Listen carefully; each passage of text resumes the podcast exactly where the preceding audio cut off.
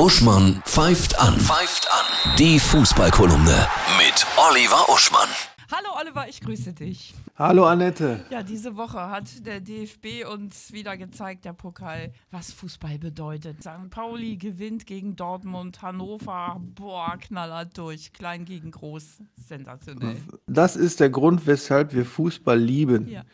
Und wäre ich Boulevardjournalist, ich hätte mich nicht entscheiden können in der vergangenen Woche bezüglich meiner Schlagzeile.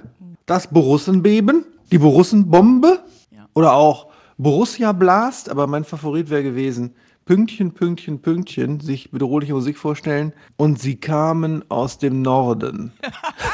Ja, Ja, besten. äh, HSV kam ja auch noch dazu, hat ja Köln äh, ra rausgeschmissen, etwas mühselig. Aber das Besondere war ja, St. Pauli und Hannover waren überhaupt nicht mühselig, sondern die haben ja Dortmund und Gladbach geputzt. Souverän und überlegen geputzt. St. Pauli hat seine Tore rausgespielt. Und bei Hannover, Hansi Flick guckt schon mal ein bisschen mit dem linken Auge dahin, Maximilian Bayer, 19 Jahre, bei Hannover, hat ja fast im Alleingang Gladbach geschlagen. Mit was für Dynamik und Selbstbewusstsein. Der lief einmal, das kann man ja noch nachschlagen bei den Zusammenfassungen auf YouTube bei Sportschau, der läuft doch an einer Stelle alleine auf den Torwart von Gladbach zu.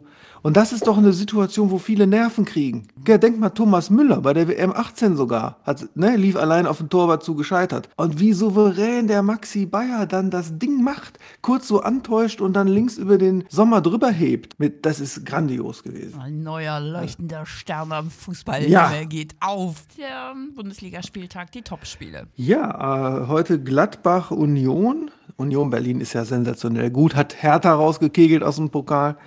Dann natürlich dieser Technik-Klassiko äh, äh, morgen, äh, Hoffenheim gegen Dortmund. Hoffenheim ja weiterhin Angstgegner von Dortmund. Das ist ja Vierter gegen Zweiter.